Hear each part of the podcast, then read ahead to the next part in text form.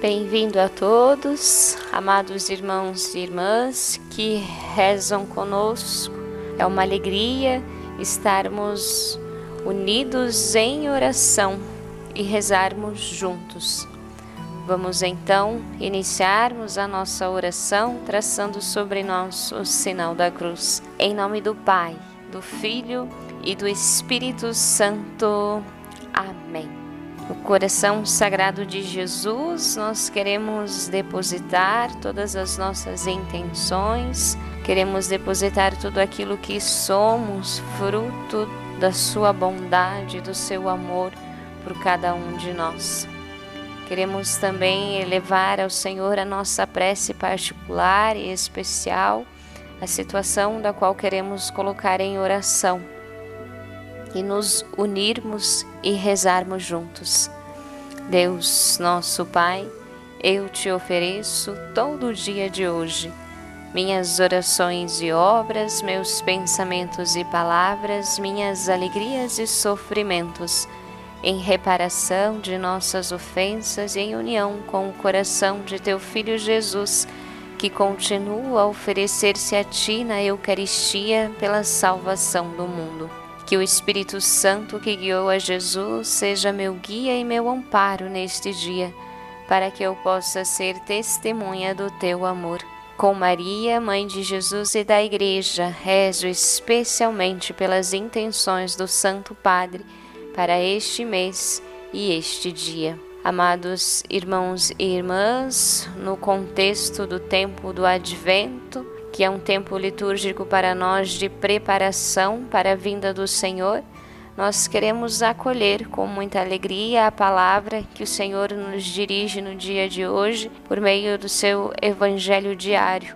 Nós vamos acolher a palavra do Evangelho segundo São Mateus, capítulo 15, versículos 32 ao 37, que vai nos dizer assim: Jesus chamou os seus discípulos e disse: tenho compaixão desta multidão, porque já faz três dias que está comigo e nada tem para comer. Não quero mandá-los embora com fome, para que não desmaiem pelo caminho. Os discípulos disseram: Onde vamos buscar neste deserto tantos pães para saciar grande multidão? Jesus perguntou: Quantos pães tendes? Eles responderam: Sete pães e alguns peixinhos. E Jesus mandou que a multidão se sentasse pelo chão. Depois pegou os sete pães e os peixes, deu graças, partiu-os e os dava aos discípulos e os discípulos às multidões. Todos comeram e ficaram satisfeitos e encheram sete cestos com os pedaços que sobraram. Palavra da salvação. Glória a vós, Senhor.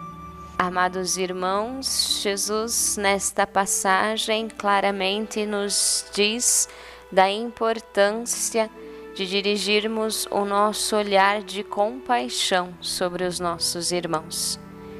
Jesus teve compaixão daquela multidão e o seu olhar de compaixão não se limitou pura e unicamente a um olhar mas se traduziu a um gesto concreto, gesto este que o moveu a saciar a dor da fome daquelas pessoas.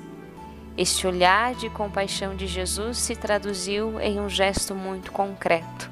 E nós vamos pedir ao Senhor que, por meio desta oração, nos motive e nos conceda esta graça de transformarmos os nossos olhares bons, os nossos desejos bons para com os nossos irmãos em gestos concretos, em atitudes que sejam capazes de transformar vidas e de transformar corações.